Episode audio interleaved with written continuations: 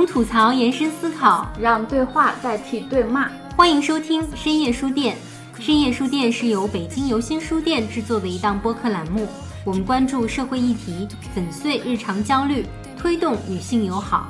每周四晚八点，在小书店聊聊大时代。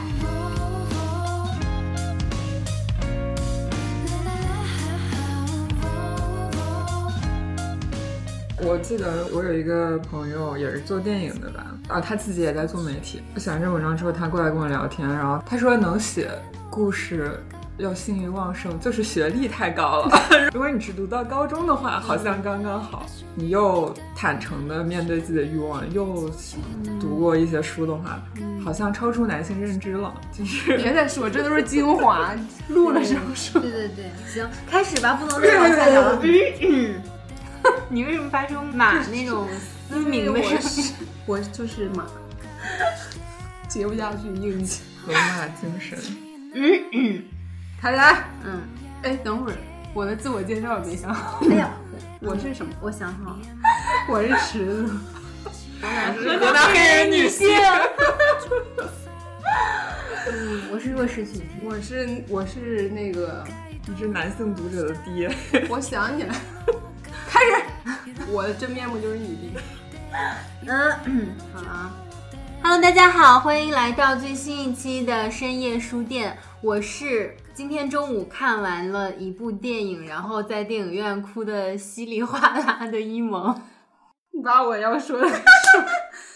大家好，我是坐在哭的稀里哗啦的一萌旁边，就是无情的佳琪。今天又是我们的女孩系列啊，我们最受欢迎的一个系列。然后今天也是我们竟然是除了第一期我聊的那期以外，第一次这个女孩来到了我们的现场。之前的女孩都去哪？大家好，我是正在看着两个哭泣的女人的圈圈。欢迎圈圈，欢迎大家好。其实圈圈我们。在过年之前就有在线下跟他见过一次面，就聊得特别开心，嗯。啊，所以我们就说，哎，这期节目一定要录起来。那一开始其实是因为佳琪先注意到圈圈在豆瓣上的一个文章，对，让我来介绍一下，这位就是著名豆瓣文章，豆瓣爆文，男人作为一种时间单位。以男人作为一种时，当男人作为一种时间单位，没有，就没有前面那个，就是男人作为一种时，对，男人作为一种时间。重说啊！我刚有没有认真的了解我的作品？我刚刚还又重新看了一遍。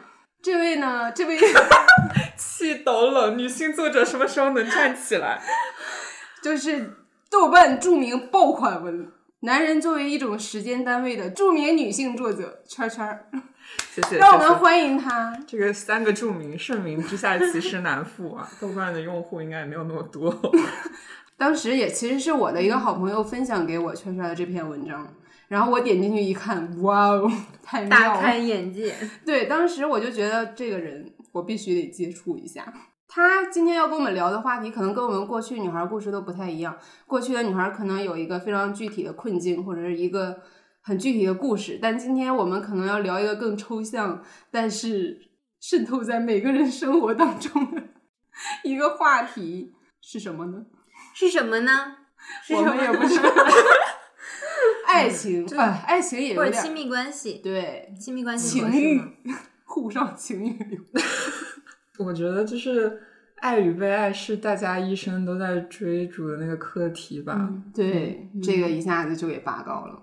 我们过去的女孩系列的主人公的故事，好像多多少少都会有一些，就像你说的困境也好呀，或者是有一些具体的要突破的东西。哎，是的。但今天这个话题就很轻松，也欢迎大家在评论区跟我们分享 你的类似的故事。嗯，是的，我们也是希望让大家看到各种各样不同女孩的人生，她们的故事，还有她们的思考。嗯嗯，那我们就先说说这篇文章吧，因为也是从这篇文章注意到圈圈，然后了解到她的故事，觉得特别有趣。其实我们都有很多很多问题想问她。先介绍一下这篇文章呢，是讲述了圈圈她在二零二一年约会过的十二个男生。基本上好像呈现了一个每月一个的分布概率，所以这篇文章叫《男人作为一种时间单位》。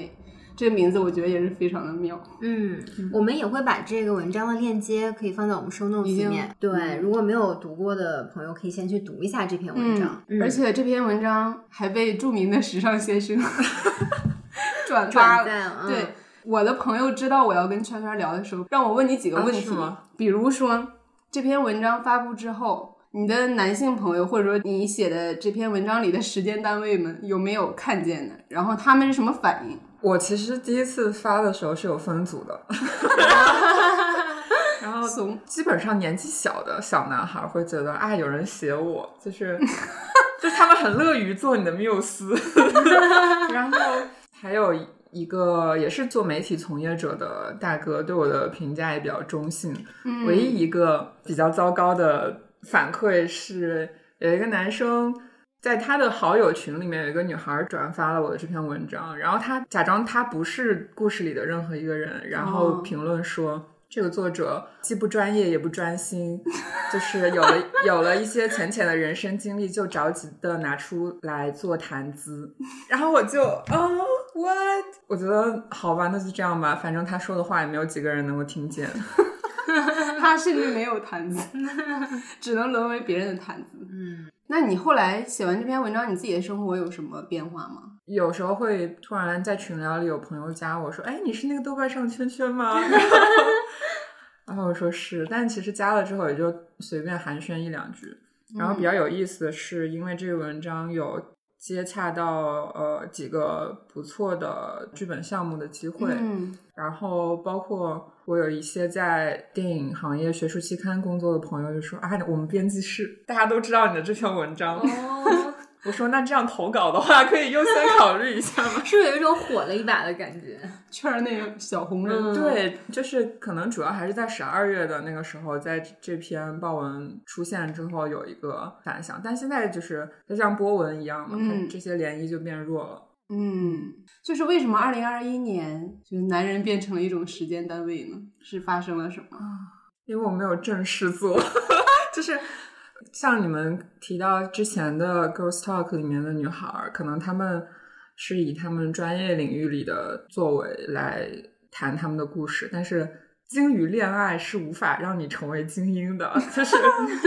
我我觉得谈恋爱可能确实是，就像我在文章里写的，我从青少年时期就开始谈恋爱，然后我感觉呢，好像是我认识自己或认识世界的一种方式，而且我非常习惯于身边有一个作为陪伴也好，作为导师也好的这样一种角色。那你第一次谈恋爱是什么时候？嗯，十四岁，哦，那时候是你在干嘛？一萌？十四岁吗？，对，嗯，我在上学。对啊，我辍学，我也在上学。我辍学了，行吗？十四岁的时候，我还是非常非常乖的那种，就是传统意义上很乖的女孩子。我的自我认知里，就是我一直觉得自己很乖，然后我那时候可能就觉得谈恋爱是我的一个自由选择，嗯，所以我要去恋爱，然后它会让我 somehow 某部分的变成一个坏女孩。但我其实没有过叛逆期，我我觉得我对父母一直都很理解。嗯，我高中的时候还有点叛逆，我也，是对会逃课呀，然后高中也开始谈恋爱了，然后会骂脏话呀，嗯，但初中的时候就十四岁的时候还是乖乖女，我其实一九年的时候嗯用过一次 Tinder，、但是感觉没有太大意思，然后见了一个人之后就卸载了。到二一年是因为刚分手，然后就觉得嗯就试一试吧，见一见新的人，坐下来聊聊天，看看会发生什么。结果每一个都很短暂，这也是我没有想到的。嗯，虽然我非常排斥对人的分类，但是一旦你开始走量之后，你就没有办法，就是需要用这种呃有标签也好的方式去谈论。我觉得年龄确实是一个有一定道理的划分方式，尤其是比如说社交软件的后台，你会可以去选择它的年龄划分，然后你会发现二十五岁之前和之后，三十岁之前和之后，这些人的照片呀、还有他们的 profile、他们的简介内容都完全不一样。然后嗯小男孩儿就会比较有活力，对。年龄稍大一点的男生，你就可以从他们的照片里看到那种人生的疲惫感。简历上长满了皱纹。对，包括我自己毕业了之后，因为我也刚跨过二十五岁嘛，我毕业了之后发现我的关注点确实也变了，就是我以前可能会更喜欢长得好看的、嗯审美特别好的那种，大部分学艺术的男生，嗯，然后现在会觉得有一些照片不那么好看的男生，他其实人也不错的。哎，我特别想知道跟年下谈恋爱是什么样的感觉。我的前男友就是哦，零零年的，就是正经男朋友啊。嗯然后他真的很热情，很单纯，很真诚。天呐，我说这种话是不是显得我很爹味儿。今天让我们爹一把。有种俯视的啊感觉。对对，是一个行动力非常强的人。他自己创业做公司，可能在二十一二岁的时候就已经接到了很好的项目。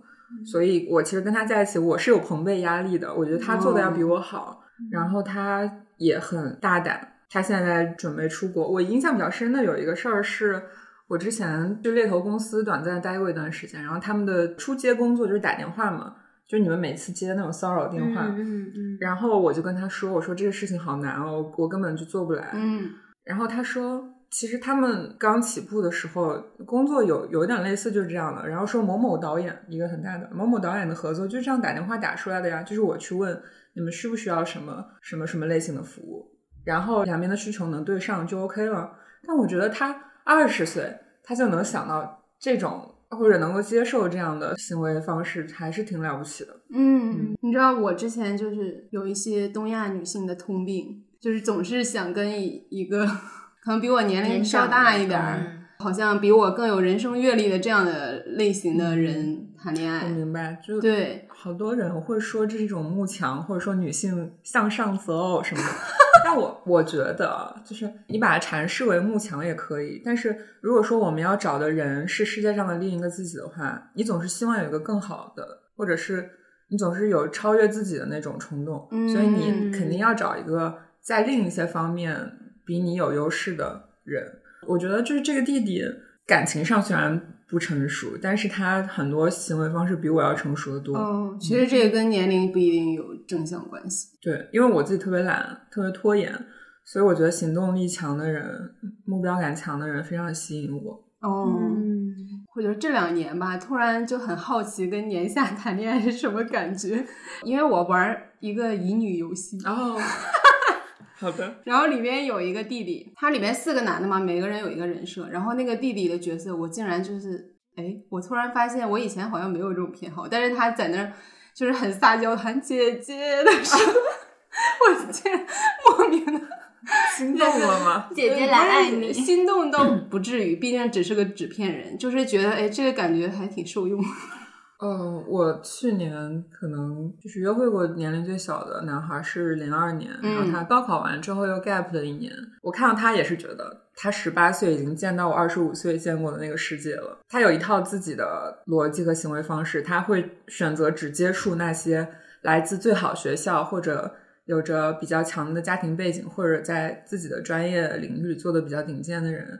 因为这样是一个效率比较高的行为方式，嗯。再包括我们可能去约朋友见面是一对一的见，他会约剧本杀局或者德扑局，你一下子就可以见六七个人，而且那个游戏一一玩完，你就知道谁跟你比较合得来，谁更聪明。嗯，确实有些它是一个效率很高的对去结社交对，我觉得，哎，怎么年纪这么小就这么老伴。就学会了？但是他他很多事情上思维又是比较单纯的，就是一个有一些反差混合的综合体。我记得我跟他第一次见完面，然后他送我回家的时候，我本来对他没有太大的感觉，但我觉得他显然是运用了一些他在感情上面所学过的或者已经验证过的技巧。哦，就是我们俩要分别的时候，他离我特别近，就是那种能亲到，但是他又不来亲你的那种距离。然后最勾引你。对，然后最后我主动吻了他。我后来跟他回想这个事情，我说我觉得你在我身上用了一些技巧，然后他很坦诚，大就就承认了。他说对啊，就是如果你是最后主动迈出那一步的人，就会有一种你在争取我的感觉。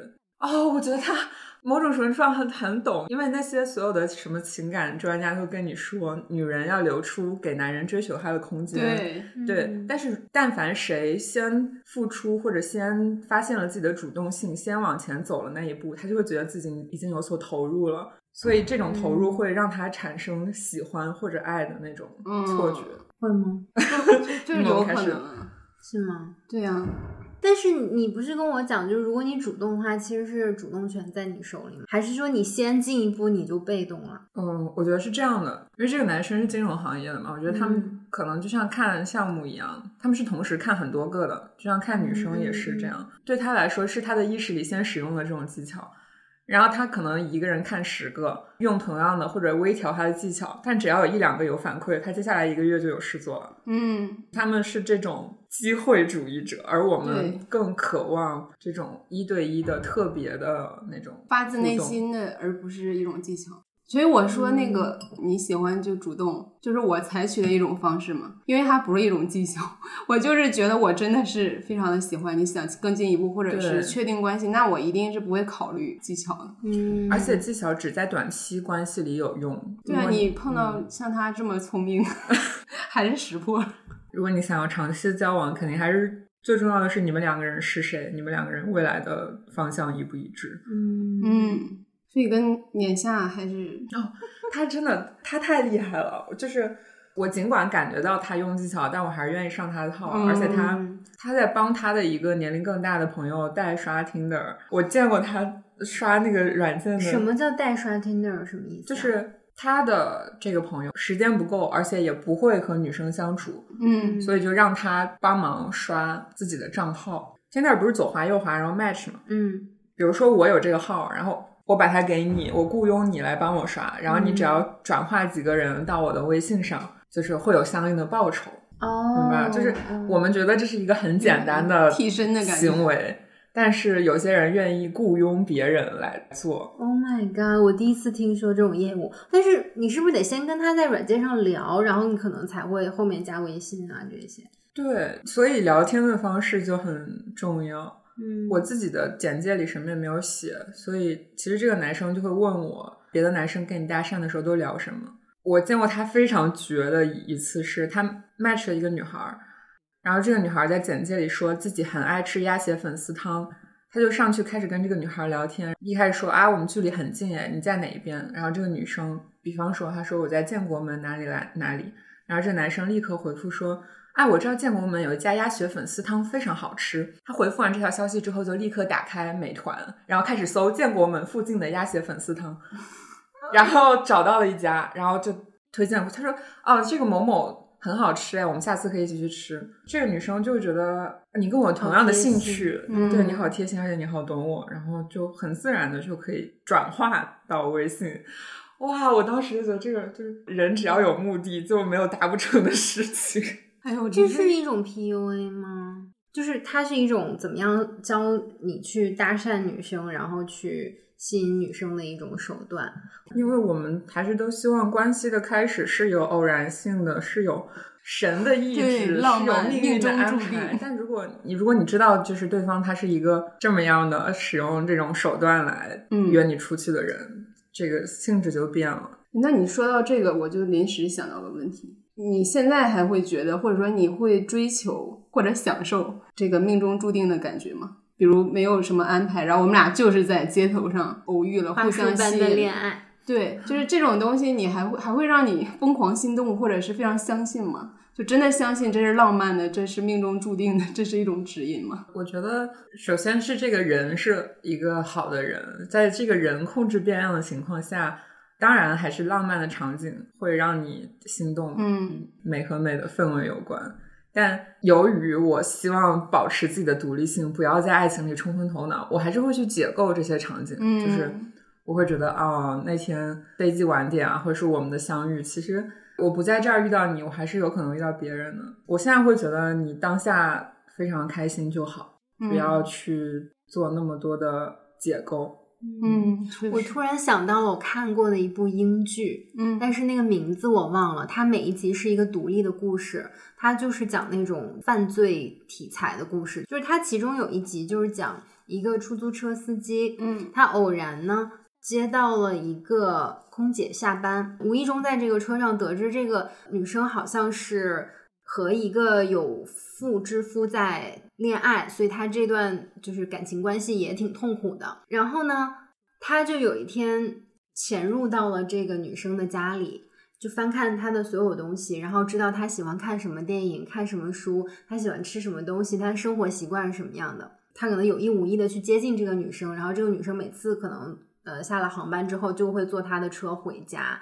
他们会之间会有越来越多的聊天，然后女生就会发现，哦，他们俩之间有这么多共性，他们喜欢看一样的电影，听一样的音乐，但实际上并不是这样嘛，他是为了去吸引到这个女生，对，然后这个女生就彻底把他那一段感情给切断了，然后两个人就开始交往。然后，但是慢慢的呢，这个女生就会隐隐的发现他们之间好像有一些不对劲儿，就是这个男生可能他并不是真的喜欢那些东西，或者是他也是嗯浮皮潦草的，就是去了解一下，最后就是反正就东窗事发了。对，所以有的时候我们真的会因为一些不管巧合也好，或者这种共性也好，去喜欢上另外一个人，就是一个另外版本的自己。我觉得人肯定是会被这种共鸣吸引的，爱情就是。持续的共鸣带来的那种愉悦感，但是就像他讲的这个故事一样，最后还是最真实的你是什么样子，你才会跟另一个以他最真实的面貌呈现自己的人在一起相处的更舒服。我印象深刻的有一个桥段，就是在我在车上那个不是 什么，这是这是可以播的吗？我读完这篇文章应该也挺久了吧？有一个场景是我一直现在就不用去重温还能想起来的，就是那个爵士乐酒吧。哦，那个我也觉得挺挺有意思的，就是我和这个男孩见完面，我们简称他为一月男孩。好的，一月男孩现在还和我是好朋友。嗯，而且他看了这个文章，他觉得嗯挺有意思的。我写的还可以。不过他在那个宝钞胡同那个 Modernista，我们看完演出喝完酒回来，然后顺理成章去他家，他摁完密码，然后我们进去，然后房间里突然传出来另一个女孩没睡醒的那种迷糊的声音，说啊你回来了，然后我就我内心立刻对大事不妙，我说你先处理一下吧，我先走了，没关系，然后我下楼下楼打车走了，然后他过了一会儿给我发消息说。你要不要回来？我已经赶他走了。我们可不可以聊聊天？我当时带车已经走出五六公里了，然后让师傅回去，然后接了他到我家楼下那个小花园，我们走走聊一聊。我打那次车花了我一百多块钱，很在意。对，然后呢，我们在走路，然后他在给那个女孩打电话。嗯，我觉得其实是一个蛮有意思的场景，就是我的肉身在他旁边。然后他在跟另一个女孩的声音聊天，然后后面他就跟我说，他和这个女生本来是 mutually exclusive，本来是一对一的好好的关系，但中间他们有一段联系的比较少，然后他也就默认两个人又重回到那种松散的状态了。但是因为他家是密码锁，所以这个女孩就可以随时进去。当天他也没有想到这个女生会在他家，所以造成了这种尴尬的局面。因为他是美国留学生，然后他讲话的时候喜欢中英夹杂。他跟这个女孩说了一句说 "I never lie to you"，然后这个女生听成了 "I never like you"，哇，这是好绝，所以 太狠。就是就反正中间有一些挺好笑的桥段。那后来跟这个女生也和解了。怎么说？他是一个心态比较健康的人。虽然这个整个场景听起来他看起来有点不负责任，但是他还是会以一个比较。尊重对方的态度去沟通协商，至少他不会逃避。所以说之后，不管是有跟他有跟他有过亲密关系的女孩，还是什么的也好，他们至少不会处成一个老死不相往来的状态，就能回到一个平和的朋友关系。我觉得这样就挺好的。你至少得和你的恋爱对象能做好朋友吧。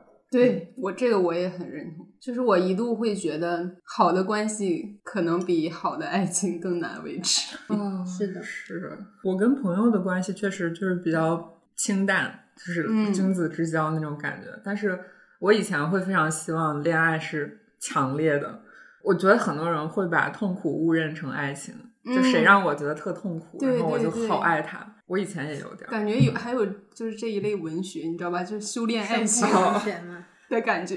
我前两天跟一个制片人开会，然后我们就是聊到说想要做一个校园类的轻喜剧，可能其中就有一个姐姐说，中国的大部分青春片最后还是伤痛的。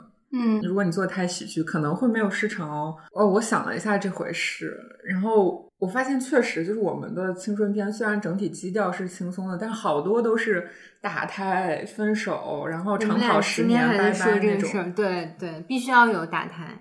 就是不太轻盈吧。然后你觉得他们思考的好像都不是真正那个年龄的孩子思考的事情。而且很多它是那种就是开场或结尾都是会以女主角的婚礼嗯，来作为一个 多年契机，对你总是有一种好像这个女孩就是男性的所有物的那种感觉，就是为什么一定要是在她婚礼的这个场景呢？好像就是哦，我还是把她交到了别的男人的手里这种感觉。特傻逼，特傻逼，真的。我我我有见过那种，我的前男友和我的某个追求者在一个场合上见面了，然后他俩握手，你知道吗？就是他们就是心里都知道对方的身份，然后他们俩握了个手，就是很像那种什么生意伙伴一样。接仪式，但但我觉得他刚说的这个事儿特别重要，就是男人不相信有一个女人可以在这个世界上自由的漂浮，就是他没有伴侣，然后他嗯存在在那儿也是 OK 的。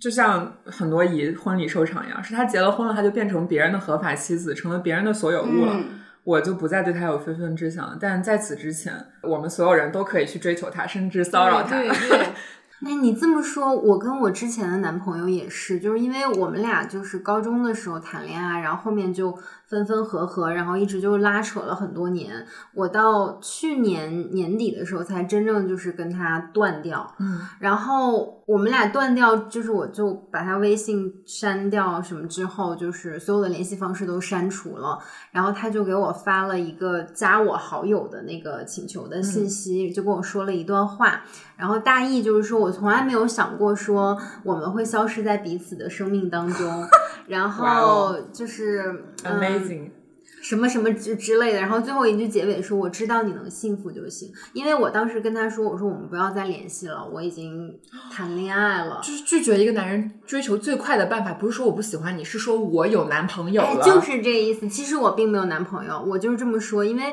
我觉得我如果用其他理由，可能我们俩还要再继续拉扯。我就说我谈恋爱了，我们不要再继续联系了。嗯，然后他就跟我最后一句就是说：“我知道你能幸福就行。”我就想说，你不来找我，我就幸福了。对啊，就是我非要跟男的谈恋爱我才幸福吗？我一个人也可以很幸福。为什么你的定义就是哦，你谈恋爱了，你幸福就行？就是这对他们就是男人。他们停止这个不是出于对一个女人人格的尊重，而是迫于另一个男人的淫威，就、嗯就是是的很很搞笑。你知道那个我我有时候去当伴娘，就他们那个新娘扔捧花，我都往后跑，砸在我手里，然后我谁赶紧给我拿走？我前两天看到一个抖音视频，说什么有一个新娘扔捧花的时候，说谁接到这个捧花，然后谁就明年就能立刻结婚，然后所有的伴娘都跑了。这是什么样的诅咒？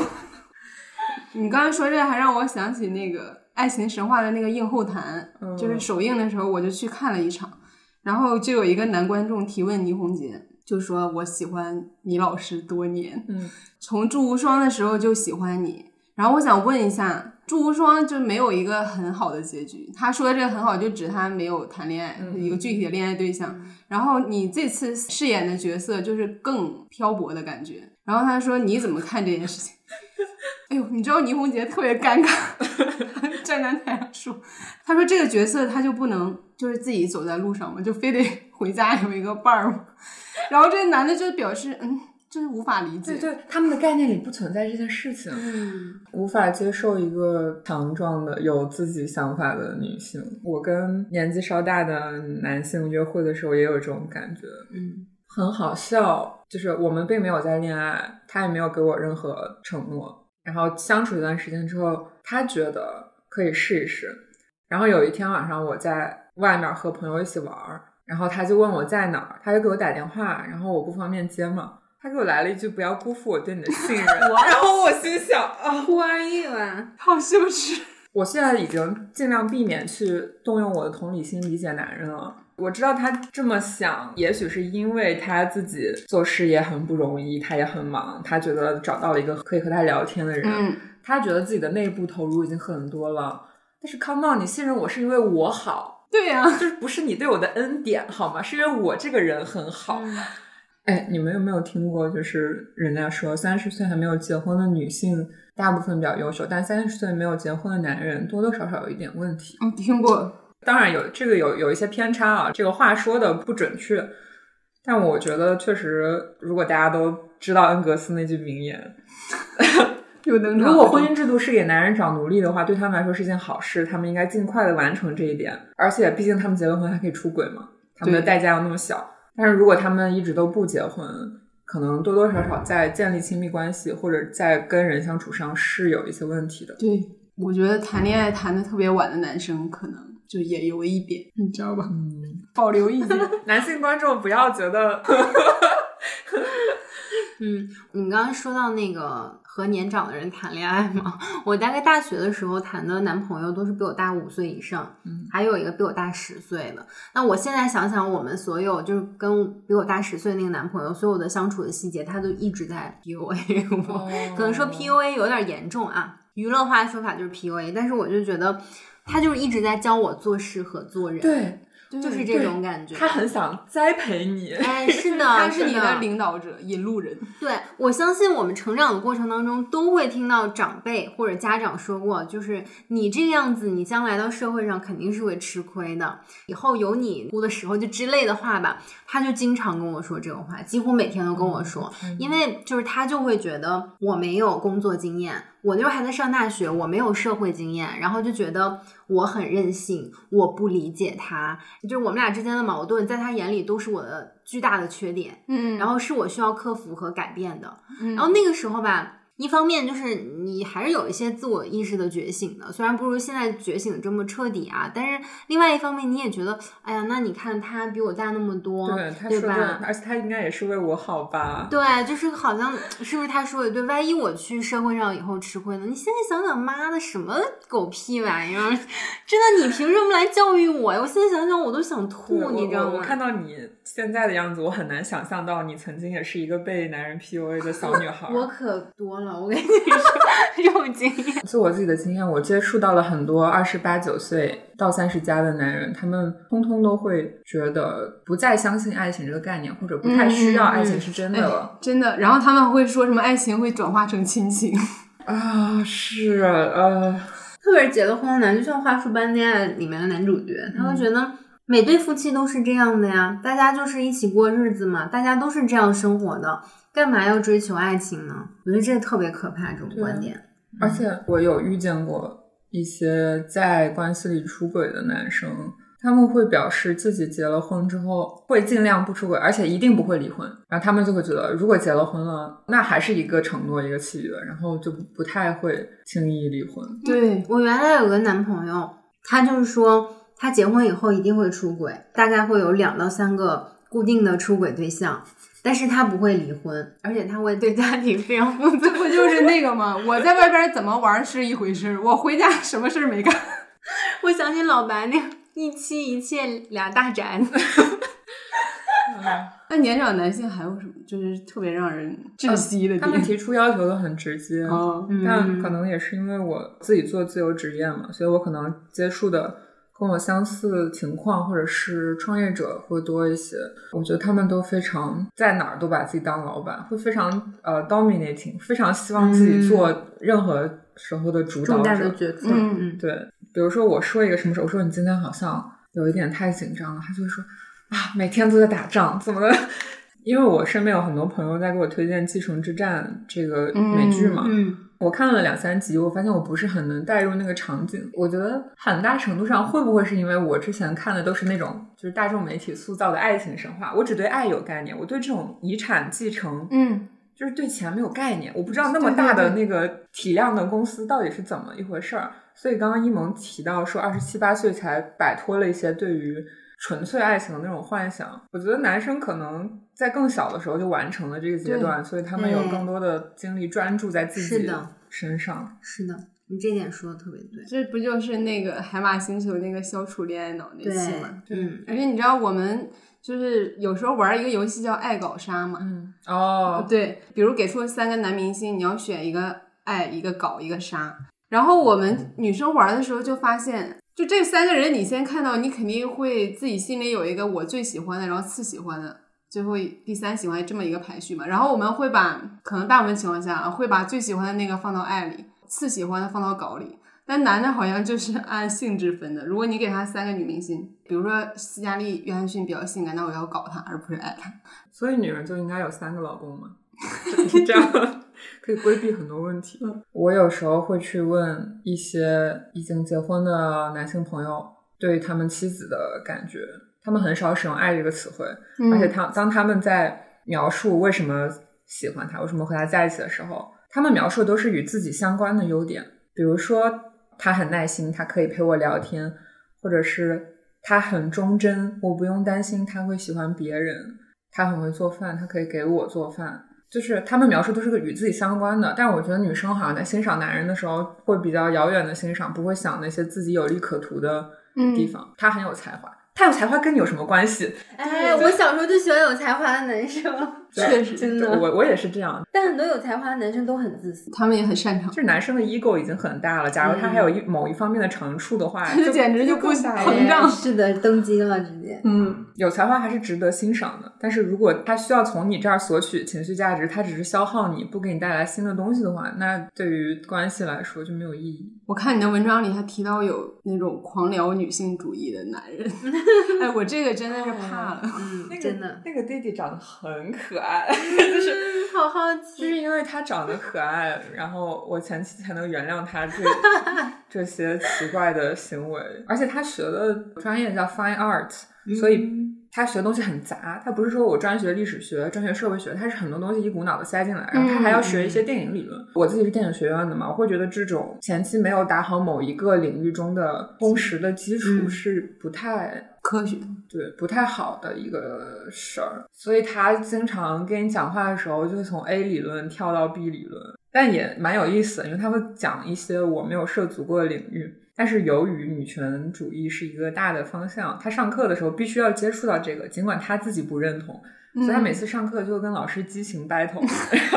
我不愿意跟男生聊这个，其实，因为我觉得如果你们的关系还不够深入，你聊这个只是给自己找气声而已，给自己找找罪受。我觉得即使是就深入也会，而且。越深入，对越深入，你们可能就是最后就是分裂的越。对，我觉得能不能首先清楚的认识到女性主义是一个认知问题，就这个男的他如果脑子不够聪明，他根本就不理解你在说什么。对，可能更好的情况是这个男生理解女性主义，并且知道它是一个发展方向，但是他出于自己作为男性的基本利益，他不做支持者。但是他可以与你进行讨论，这已经是一个在男人中比较理想的状态了。还有一些男生会声称自己是女性主义者，我赞赏他们的态度，但是我还是不会全然相信或者就是对对对对，我我有写到一个男生，因为他很喜欢我，他半夜给我打电话，然后我说了一句话，他说：“哎呦，这个大粗嗓门。”我说。哥哥，那这样可以吗？我就 搞了一个很嗲的。他说啊，这样好多了，毕竟是在晚上。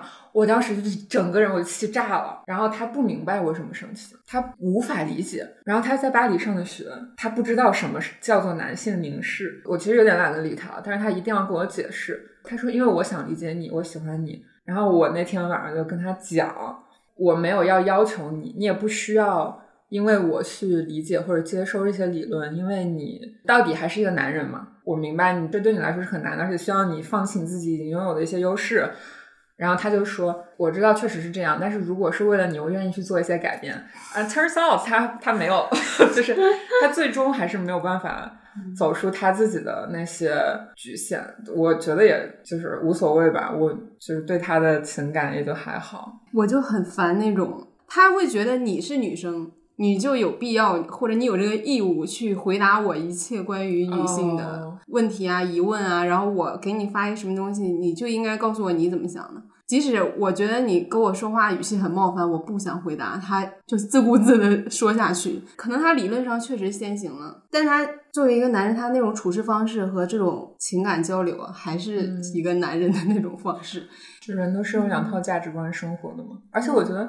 男人在这个这一点上的课题分离做得很好，就是他可以和在这里跟你持完全相反的意见，甚至跟你吵架，但是他还能跟你维持一个良好的关系。嗯，对的，是吧真的哦，你们太对了，真 这么有共鸣，就是我们都会有一点回避冲突，然后他们会觉得 OK 啊。就五月那个弟弟，我有一次跟他实在是吵得有点特别难受，然后他就走了。那天我还气哭了，因为我觉得我们太无法交流了。然后他走的时候，他跟我说：“你最好反思一下你你的这个什么巴拉巴拉。”我说：“我为什么要反思？我觉得我没有做错。”然后他就走了。然后我们有一段时间没联系，过一段时间他又回来找我，然后就像什么都没有发生一样。然后我还有一个非常好的十年的好朋友吧，但我最近一两年才开始跟他聊这些话题。有时候我转发一些相关的新闻给他，他还是站在男性那个角度，而且他会说：“你以后不要给我发这些东西了，你永远没有办法从我这里得到你想听的回答的。”我就很懒得理他。但过了一两天呢，他发现我不理他，他又过来那种摇小狗摇尾巴什么的。就是他们觉得你你跟他有这些价值观分歧，不影响你们之间的关系。嗯，对对，他们好像能够很好的分离事儿是事儿，人是人。比如说我自己做内容创作，如果我教的故事被甲方说不好，我会觉得我被否定了，嗯我嗯不会觉得是我的方案被否定了。嗯，我不知道这这是出于他们两件事情分离的好，还是因为他们情感那个通道被切断了。就是他们会觉得事儿是事儿，然后事儿是可以迭代和优化的。人是人，我和你关系好，我们讨论了一个不愉快的话题，这并不会影响我们本来关系好这件事。我觉得很奇妙，但是另一方面，我觉得这确实是做事情的一种思维。好的。但我会觉得得看具体是什么问题。对，有一些可能就是哪怕你在政治观念上不一样，我觉得都可以接受。嗯但是我觉得 涉及女性到主义是切女身的性主义，对，嗯然后这是基本人权的问题，嗯就连普通朋友都没有办法做。我看你在这个三月份的这个时间单位，你也提到了说他总是疯狂的聊前任。我觉得有男生狂聊前女友有这么几个情况，第一个是他想要示弱，或者就是按那种 PUA 手段。我是一个脆弱的人，对对对，我吸引你来爱我。然后 或者第二种情况就是他可能还是想要以前女友的身份去做一些炫耀，就像他会觉得虽然他前女友很有钱，但是这种身份会让他有点挫败。他一方面是受伤的，一方面又想要炫耀，可能。然后再一个就是，也许他自己的人生实在是太无聊了，就是他以前所有的生活就是他的前女友，他跟你分享他的生活就是分享前女友，嗯嗯就是这也是一种可能性。嗯我觉得，如果说你不是在跟他谈恋爱的话，那你们聊什么都是 OK 的。但是如果真的在谈恋爱，然后他还跟你紧 Q 前任，这人多半有点没脑子，至少他不那么在意你的感受。嗯，对我当时跟前任就有这么一个对话，我记得我当时瞬间就很愤怒，因为当时就是一个很暧昧很有氛围的一个画面里头，嗯对。然后，因为我不是一米七三嘛，我觉得这个身高在女生里还比较高。然后我就站到他旁边，我就说：“圈圈面前完全没办法说出圈圈，今天米娅姐问我圈圈是一米八，我说一米九，后来我说不对，是一米八。你知道我听多少个男人说过，我跟你走在一起显得显得我很有钱，就是 然后我就当时我就站到他旁边嘛，我就说我说我们俩这个身高多搭，你看多有 CP 感。然后他就无意识的来了一句说，其实我之前还谈过比你还高的。我当时就说你 有什么大病？我他妈想起来了，就是我写的那个外卖只点一份的那个男生。我们中间因为寒假有很长一段时间没有见面，然后我当时给他发了一张我的性感照片，也没有露什么，就是那种小调情。Anyway，然后他说啊，这真是我自去年十月以来见过的最性感的场面了。我说为什么是自十去年十月以来？他说：“因为我长到这么大，那我人生中见过的性感场景肯定不止于此，对吧？”然后我就 撤回。哎我真的是无语。寒假回来，我去他家，呃，我们俩就一通亲亲抱抱之后，觉得差不多要吃饭了。然后我们俩各自躺在床上玩手机。他问我想要吃什么，于是我就默认他会帮我点一份了。结果他后来只点了自己的那份外卖，他只点了一份外卖，并且他没有告诉我他只点一份，因为 OK，你你不给我点，然后我们俩各一人点一份不就完了吗？对呀、然后这个这脑回路还是挺难理解。我问他你为什么只点一份，他自己也没办法解释，他说啊对不起对不起，我我错了，我不应该这样。然后后来他又又从头做了一顿饭，做的还不错吃。然后我那天就觉得嗯好吧，但我第二天就走了。我实在是不能理解，我现在我现在是把这件事儿完全忘记了，我不想再去重新提起它。但我还是我实在是不理解为什么为什么会这样。我遇到过一个男生，可能一两个吧。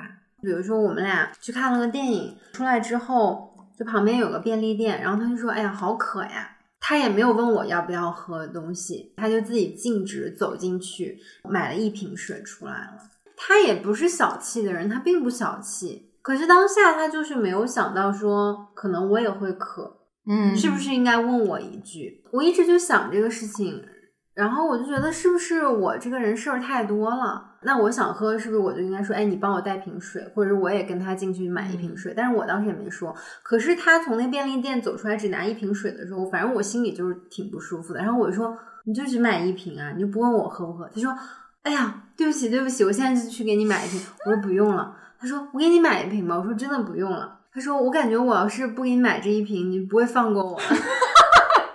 就是这种心理感受吧，我不知道这种人是不是就是他就是比较自我呀？我觉得应该是的，而且，嗯。就是我们即使抛开男女这个语境，你你只是两个朋友，也不说谁给谁买吧，就是他有没有想到你，有没有想到你这里还存在着另一个我的朋友，我也要为他考虑一份。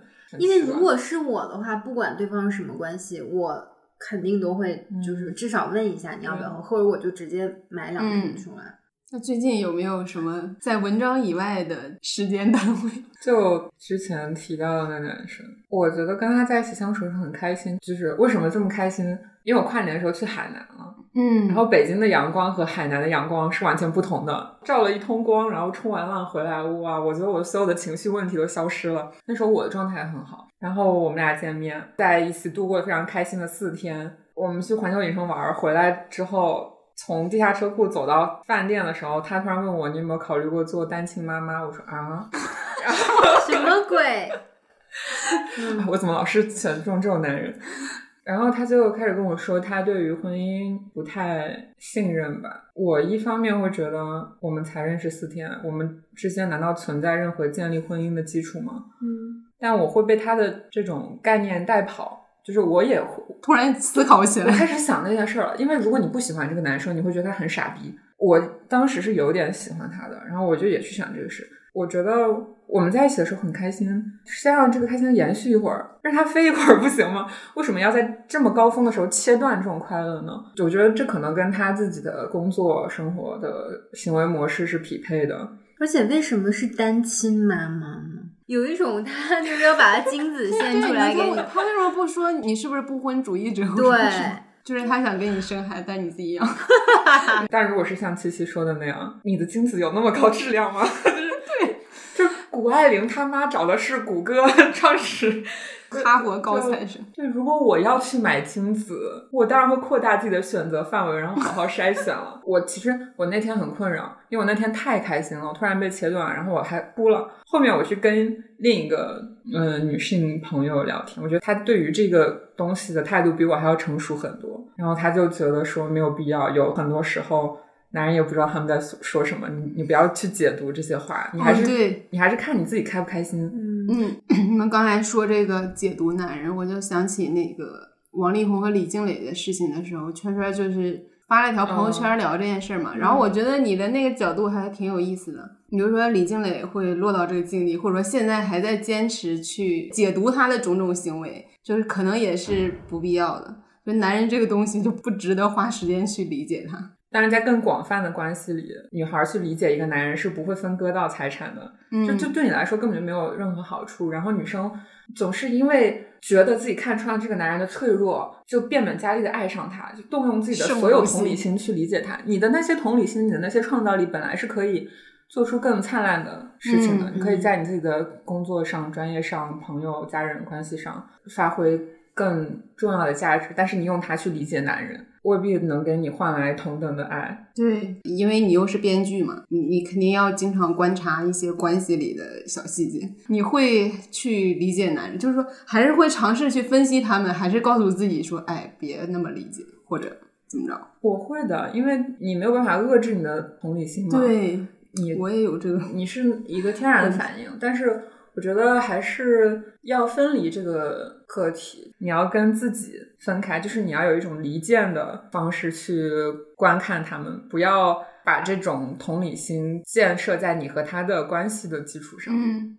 就理解他动机，但是不要投射感情，不要去心疼。因为如果我写故事的话，我还是得去知道人物动机嘛。，我就是觉得我有这个困扰，就是我很喜欢去观察一些细节，然后去分析一个人怎么想的，不一定是因为性别。我就是看了你那段话，我也陷入了深思，就我就觉得我为什么要那么细的去想他从何处来要到何处去？可是确实也是克制不了。我觉得有有两个方向，一个是你可以离间的去看，另一个是你明确自己的目的。如果你自己有一个很强的目标，你就不太会被别的事儿干扰。比如说，我就是要从 A 点往 B 点走，这时候 C 点有一个男人向你招手，但如果你去 B 点的那个动机足够强，你就不会被他影响。因为我毕业了之后，我觉得我确实是生活环境发生了一些变化。就如果你是一个目的性太强的人，你会有一点社会达尔文倾向的。嗯我身边很多男人都有。确实，他们就是男性就是遵循这套规则呀嗯，丛林法则，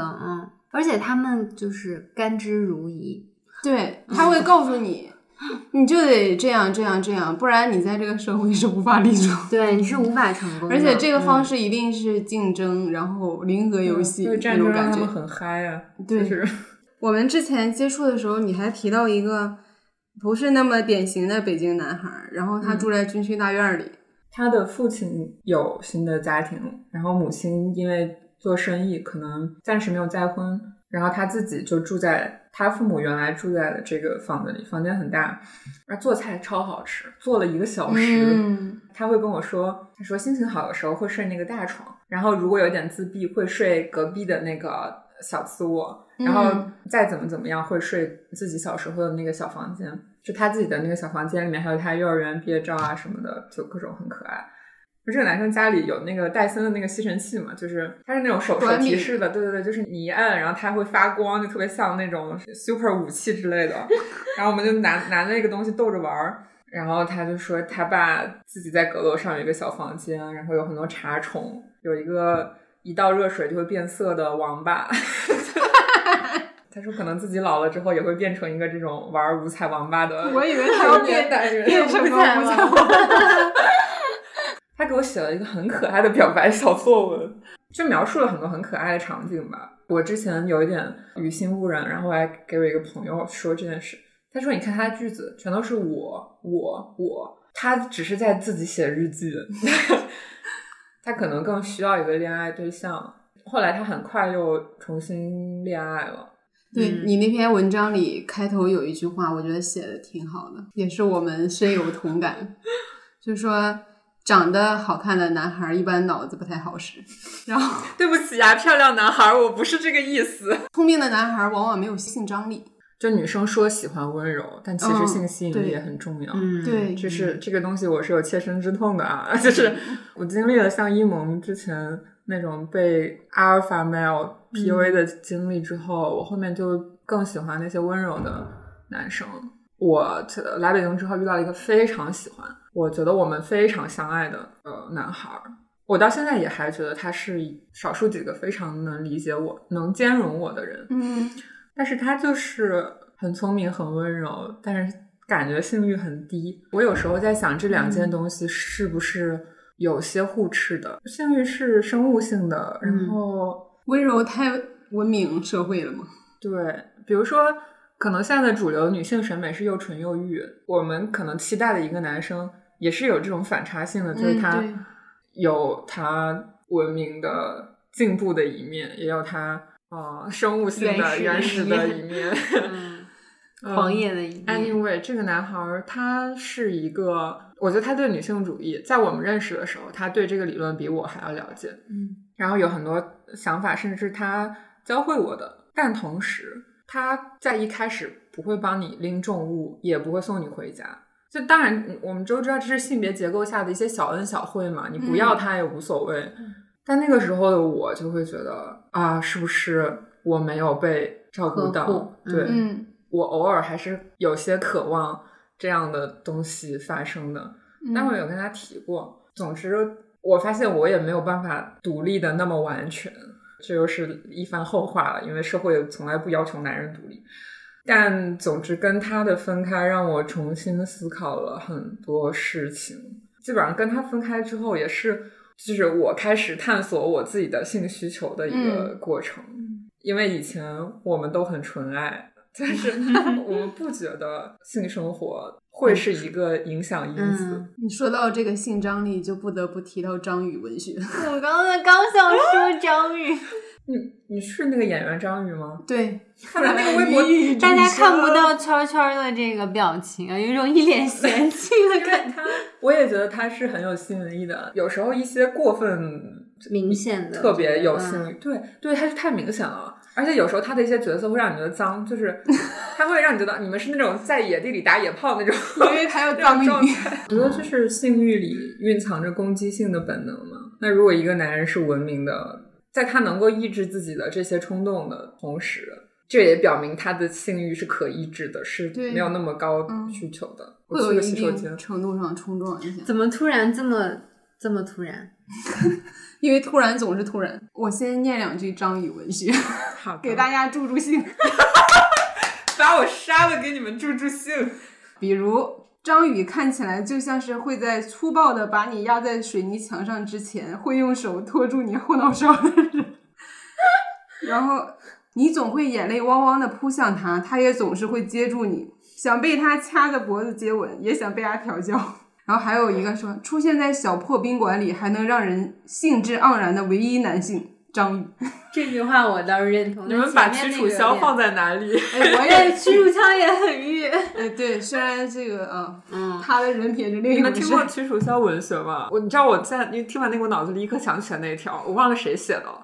说屈楚萧是那种你和他偶然在朋友家聚会里遇到，你们什么话也不说，他一直在桌子底下用脚碰你的脚，然后等到朋友走了之后，他就会粗暴的掐着脖子后入你那种。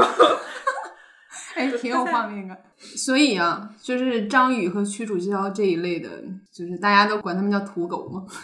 所以性性张力跟土狗是有个年轻点关系时。候的高曙光。我我觉得土狗只是一个必要不充分条件，就是我会喜欢那种文明但反差的。假如这个可能性存在的话，这两个男明星显然是用来搞的，不是用来恋爱或结婚的。对，上午我们不是去看了《花束般的恋爱》嘛，然后我哭成狗。这这两个主角不也是一开始非常的投机啊，喜欢的作家呀、然后什么导演啊、品牌、生活方式都很类似，然后有很多的共同话语可以聊。就你们会被这种吸引，而且觉得很乐观吗？我就我现在感觉这东西好像对我的吸引力没那么大了。就他当然出现的话，有一个人跟我这么类似，然后这么多话聊，我还是不受控制的就想跟他更接近，但是我总是觉得很很悲观，对，因为我就感觉好像这个东西这种乐趣啊，然后什么我们穿同一个品牌的鞋子，呃，有一种什么好像很共同的符号，这东西在我看来好像不像我以前觉得那么的嗯。坚实了，就是对于一段亲密关系，我觉得人是发展的，嗯。你当下跟他一样，尤其是我们现在都在事业的发展期嘛。如果你们的成长方向或者速度不一致的话，可能之后就很难在一个步调里了。所以，一方面是我也没有去想那么远，我每一段都很短暂。但我今年认识一个男生，我先不评价他这个人，他讲了一段让我很感动的话。我们白天争执过一次，然后晚上吃饭的时候，他就跟我说：“他说我知道我们都在一个变化很快的阶段里面，但是我会试图让自己学习更多，以使我们能够聊天，嗯就像 AI 学习新的东西一样。”嗯哦，我觉得这这句话非常打动我。确实，我以前会觉得，就像花束般的恋爱那种，我们一开始就很合拍，我们不吵架。但是，他们一吵就是大事儿。包括我自己毕业、工作，加上这个男生的所说的话，我会觉得，其实有时候你们能够在争吵和碰撞中做出调整，因为他确实调整了他的做法。然后我觉得这个未尝不是一种相处的方式。嗯只不过我们会在意见不合中受伤，是因为我们没有办法那么坚持我们自认为我们的需求是正当的。我觉得我很多时候是这样，我跟别人吵架的时候很容易哭，因为我觉得委屈。哎，我也其实有点。但那个时候你是觉得你的需求没有被照顾到，但如果你再强烈一点的认为我的需求就是正当的，你就会去跟人家 argue，至少你们能够获得一个中间状态。但如果一开始就很和谐，然后一直避开了，因为这个问题总是会有的。如果你一直绕开它的话，那确实就是攒着攒着就出一个大的。之前好像 GQ 发了一篇文章，然后下面有人说说什么喜欢的工作和钱多的工作选哪一样，然后编辑回了一个说，一般来说我们是有哪一样选哪一样，就你能遇到任何一种能够让你上头的关系，你都应该去享受它。嗯，小孩子才做选择，大人什么都要。我会觉得恋爱初期强烈的吸引还是很重要的。我一般会被两种人吸引，一种是。跟我有特别多共鸣、特别多共同点的人，另外一种就是跟我完全不一样的人，我觉得他非常新鲜，有点猎奇和那种探险的一个感觉吧。我觉得不管是交朋友还是亲密关系，就这两种人都是特别能吸引我的。也是一个很有趣的点，就是我这个文章发了之后，呃，有一些新认识的男性朋友也好，我的读者也好，我们在出去聊天喝咖啡。他们会发现，他们对我的预设跟我本人完全不同。嗯，就是说，哎，你还你很礼貌哎，而且你 你听人讲话时候很耐心。我说你在期待什么？一个玩弄男人的 bad bitch 吗？然后。他说啊，多少有一点那个感觉，就是没有想到你会是这个样子。我觉得有时候男生当他把你视为一种目标的时候，他中间能做出的，他愿意做出的牺牲是很多的。我十一月认识那个很可爱的小男孩一样，他喜欢一个很漂亮的女生，抖音上认识的。然后有一天，这个男生睡觉鬼压床，特别难受，他给这个女生发消息，然后这个女生骂他傻逼，然后 就是后来又给我转述这件事情。我说：“那你当时怎么想？”他好像反应就还好，而且他之后还是继续约这个女生出来。我说：“你为什么要这样？”他说：“因为她很漂亮，男男人可以这样的，没有底线。”但是我觉得那个男的对你的预设，可能也说明，就他觉得一个女生如果去调侃男生，或者是凝视男男性。就一定不是个传统意义上的好女孩，就一定是有点表表的或者什么的，在他们看来，难道我们不能是个混合体吗？对啊，我可以礼貌又刻薄。啊 对啊，这件事情也会让我重新评估我自己。我会觉得有时候我是不是过于友善？我倾听的部分是不是太多？嗯嗯嗯，我觉得我长期以来对于男性或者异性相处的需求，好像成为了一种肌肉记忆，就像。有时候你控制不住自己驼背和抖腿一样，但是你其实并不需要他们。包括我现在也是，我有时候如果工作闲下来，我还是觉得啊想男人，但是你其实并不需要他们。我也是，很多时候还是很想谈个恋爱的，但是你会觉得不谈好像也没所谓。你之前不是讲到一个小木炭画的爱心？哦，那个很久以前了，我现在可能不会因为这种事情心动了。我在外婆家的墙上用木炭画了一个小爱心。他说：“小爱心，我会去看你的。”可能还是我自己投注的想象太多了。嗯，就是呃，因为我那时候又刚失恋，然后这个男生讲出这句话，代表着他是有长久发展打算的，which means 他有打算想要来我的家看看。我觉得那是一个很浪漫的场景。嗯，但可能他的浪漫大多来自于我自己的想象。嗯嗯。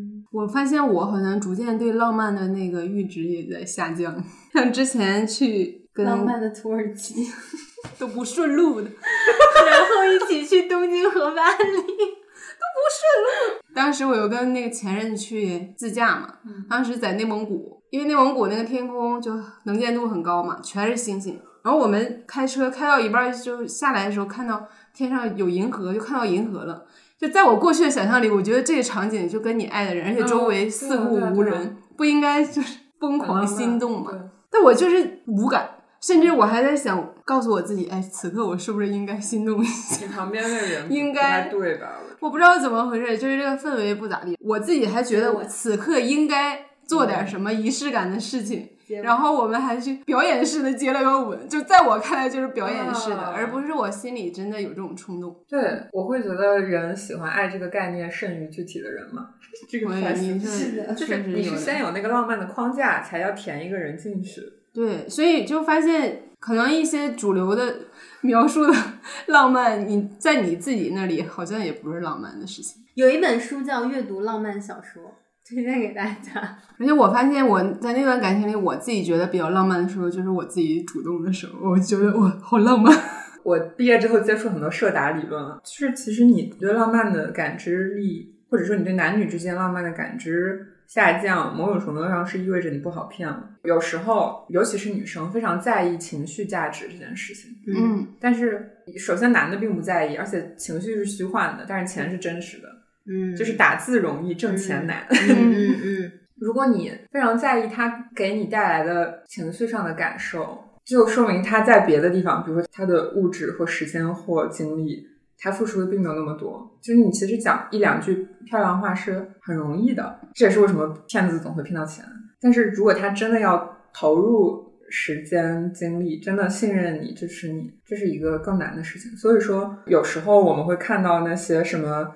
男人在事业上打拼，受到任何什么嘲讽，但最后取得了巨大的成功，就是因为他们并不怎么在意情绪波动。嗯，所以他们心理不健康的，嗯对对有心理问题的也更多。倒是，嗯所以要找那个趋近平衡的那个点，比较比较不容易。还是很想聊聊爱情、情欲和亲密关系的。嗯我想知道圈圈怎么看这三者。你在这些时间单位里，你最想要的是什么？觉得它好像就是我跟世界接触的一种方式，就像有些人会去咖啡馆打工，有些人会去旅游一样。我只是通过这个方式去接触不同的人。我现在也会觉得现行的专偶制或者说一对一的亲密关系是不是压抑一些人的需求？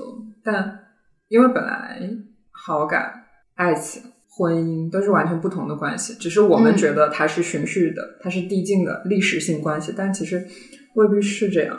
但如果你不按大家公认的这种方式走的话，你将遇到的问题就是你要一个人去探索新的方式，嗯而且你要找到一个跟你有相同想法的人。如果你要做的是探索边际的事情，你就会很孤单，你要有很高的精神强度去支撑你的行为。我之前还想写一个大概类似于 Tinder 使用指南之类的东西，因为我写这篇文章的时候发现我 Tinder 上已经一千个 match 了。最近不是有一个很火的片子叫《Tinder 诈骗王》吗？哦对对然后那个嗯那个女主说自己用了七年 Tinder，然后有一千个 match。我想我用了一年，然后就还了 哦，我的天哪！我在上面浪费了多少时间？嗯我想问，一千个 match 就是你聊过一千个人，是这个意思吗？就是你 match 互相过一千个人，但对不一定会聊天，不一定会聊天，嗯而且女生的右滑比例一般都比较低嘛，所以就是你真的滑了很多次。你滑了他，他滑了你，然后你们俩就 match 上了，是这意思吗？对，那你有没有那种就是滑错了的，就是觉得哎还不错，但是一下有，然后 Tinder 的机制是你充会员，你可以把它划回来。哦，哦好鸡贼，我才不要付费呢。宁可错过，不能付费。守住自己的钱的女人。但呃，很有意思的是，付费除了你能倒滑之外，就是你的 Super Like 也会增多。Super 嗯 Like 是一个小蓝星，如果你使用了这个功能，别人会有更大的概率能看见你。嗯，嗯，然后我发现充钱的大部分都是一些三十五加的 男性。如果假如遇到真的想要开始一段正经关系的男生，我会有点不知所措。如果我没有那么喜欢他的话，我会觉得我是不是在浪费人家的真心？但我现在又比较释然了，因为这些男生他们真的就是只是需要恋爱而已，他们也并非真的是因为你这个人。嗯以前我还会用这个刷社交软件的方式去消磨时间，现在我会发现我越来越难找到合适的聊天人选了。我觉得一方面是因为之前无度贡献情绪价值的人是我，而现在我明确了自己的需要之后，我就不想在这个事情上浪费时间了。嗯因为有时候你跟他们聊天，你是在消耗你自己。另一方面，我觉得人的事业确实是他人生的基本盘。即使你不是集中力量做大事，你还是要有一个自己的热爱和专长。爱情肯定不是那个主线条，嗯尤其是我自己特别忙的时候，有异性朋友来找我，我根本就无暇回消息，嗯就是懒得理他那种。就像一个神庙需要若干根大理石柱一样，你不可能只有爱情这一面承重墙，对，你要有很多不同的东西去支撑起你自己。包括我回家过年，亲戚们也会问我，但我会觉得，即使现在有一个像二十岁的吴彦祖或金城武一样的人，我也现在也不太想结婚，我没有嗯准备好，我也不知道这个东西对我来说究竟意味着什么。嗯，嗯收手吧，阿祖。我还是会觉得你要先一个人在这个世界上存活的很好，你才嗯有更大的概率找到你喜欢想要的人，不然爱情就只是填补空缺而已。那要是让你排个序，就是爱情、情欲和亲密关系价值排序的话，你会怎么排你？说哪个对我更重要是吗？嗯，就优先级吧。首先，人是按两套价值观生活的。嗯我说我我心里更最追求的那个当然是爱情排第一位。嗯通常我们希望爱情以亲密关系的方式确定下来，并且中间能够满足你的情欲，它不是完全分离的。嗯但是我如果自己排的话，那就是爱情、亲密关系和情欲吧。嗯虽然我觉得这三者都混合都很重要。我现阶段并不觉得一场满意的性爱比一场顺利的精神交流要低级，嗯我觉得都、确实都都都挺重要的，感觉一场满意的性爱里，其实也是也是交流。肉体和精神的双重交流。不一定非要有精神交流吧？但是那个方式啊，它会让你满意，一定是它某种程度上触及了你精神上的那种东西，它不一定是讲话。我以前是这么觉得，但我现在觉得可以就是纯肉体。但纯肉体它也有细节呀，比如你喜欢他哪种姿势，他怎么去安抚你什么的，那它不都是你精神上的嗨点？但不是纯精神，就是跟肉体方式吧有关系。嗯，我以前圣母到那种真的是会说没关系，一分钟也很厉害了。啊，不会吧？别人一分钟我会替他尴尬，那他他不尴尬，我会替他尴尬。但如果你说一分钟也很厉害，我觉得对方会不会觉得你在讽刺他？你知道，就是我有一种可能不太对的理论啊。我以前就是完全不接受炮友这种形式，当然以前就是被社会规训，我很容易因为我跟他肉体上发生了关系而喜欢上他。嗯，催产素，对对，就是你会自我 PUA，然后但是你真的跳出来这段关系，你再去看的时候，你发现你根本就不是喜欢他，你就嗯是当时一时的 crush 也好，或者就一时就上头了。嗯，然后你跳出来再看，你觉得他哪里值得我喜欢，或者哪里吸引我，你完全就想不到。但是到我现在呢，我还是不太能就是拥有这种纯肉体上的关系。是为什么？我会觉得其实肉体上的这种交流，它其实也是一个 灵魂的这不是我刚才的论点吗？不是一种共振，你知道吧？嗯就是实际上就等于说你们俩的很灵性的部分有一个沟通和冲撞。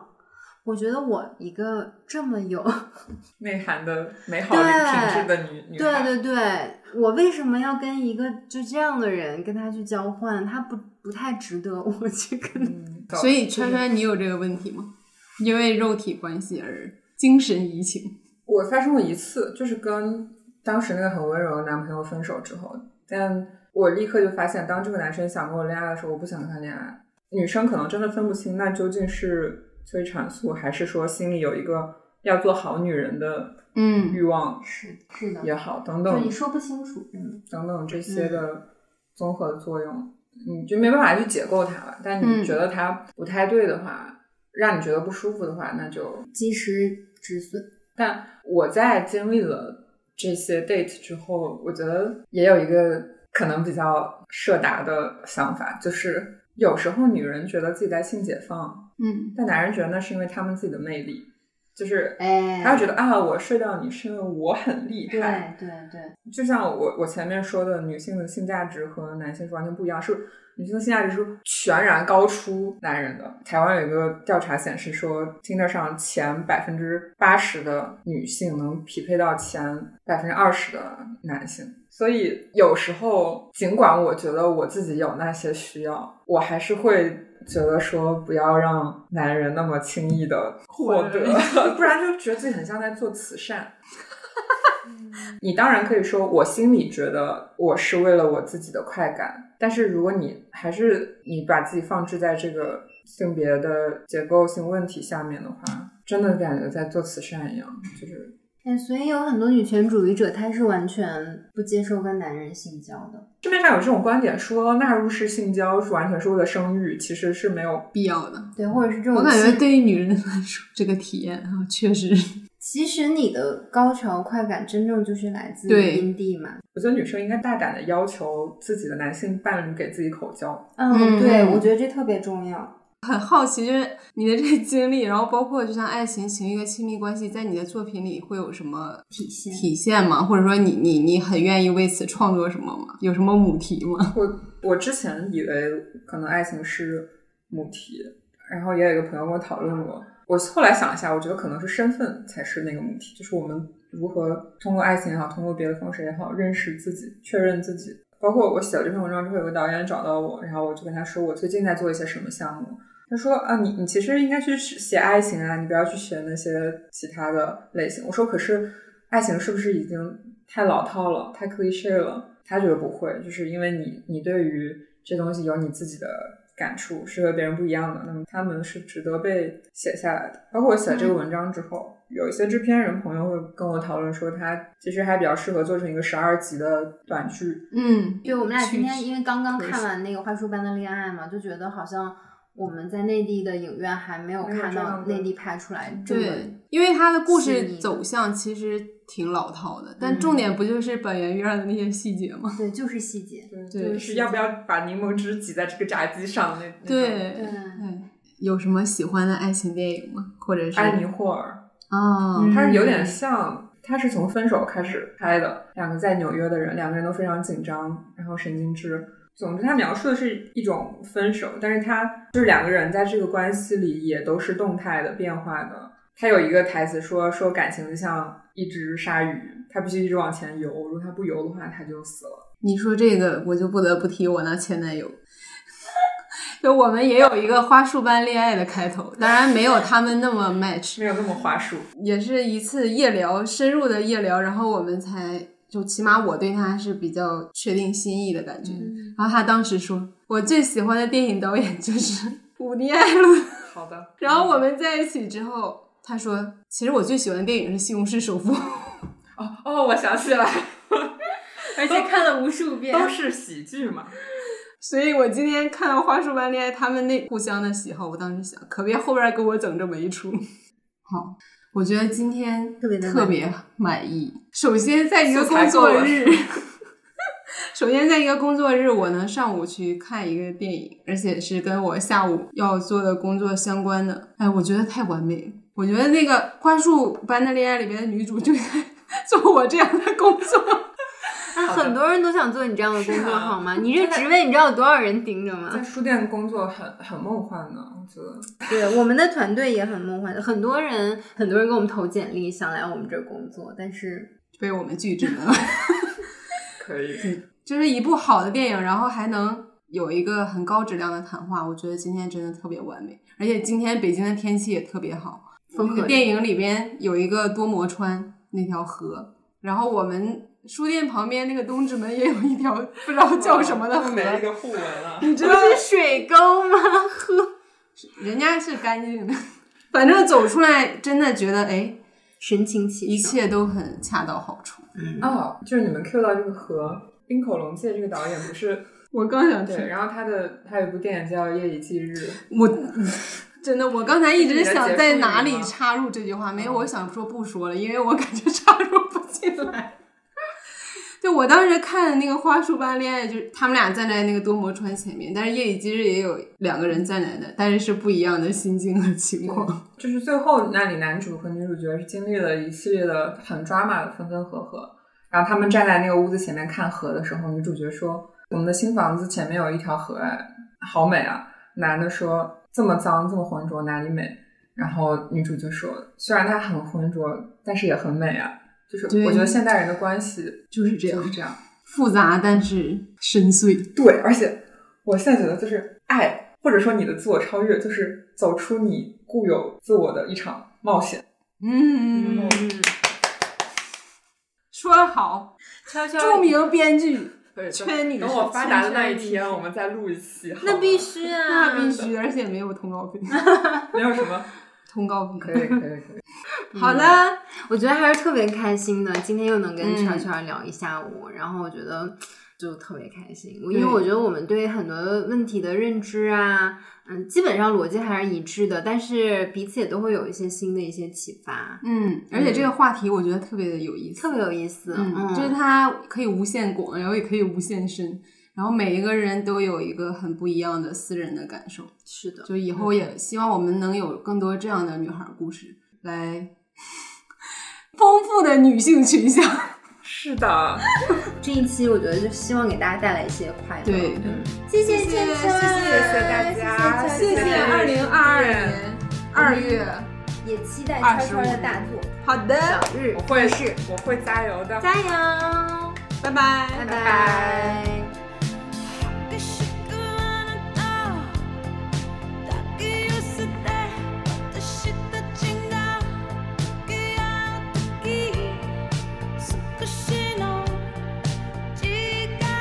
各大播客平台搜索“深夜书店”，订阅我们的播客；在爱发电搜索“游心书店”，支持我们的创作。关注微博“游心书店”和公众号“每日游心”，及时获取我们的最新活动消息。也欢迎大家来游心书店以书会友，我们的地址是北京东直门东外五十六号创新园区。深夜书店每周四晚八点，在小书店聊聊大时代。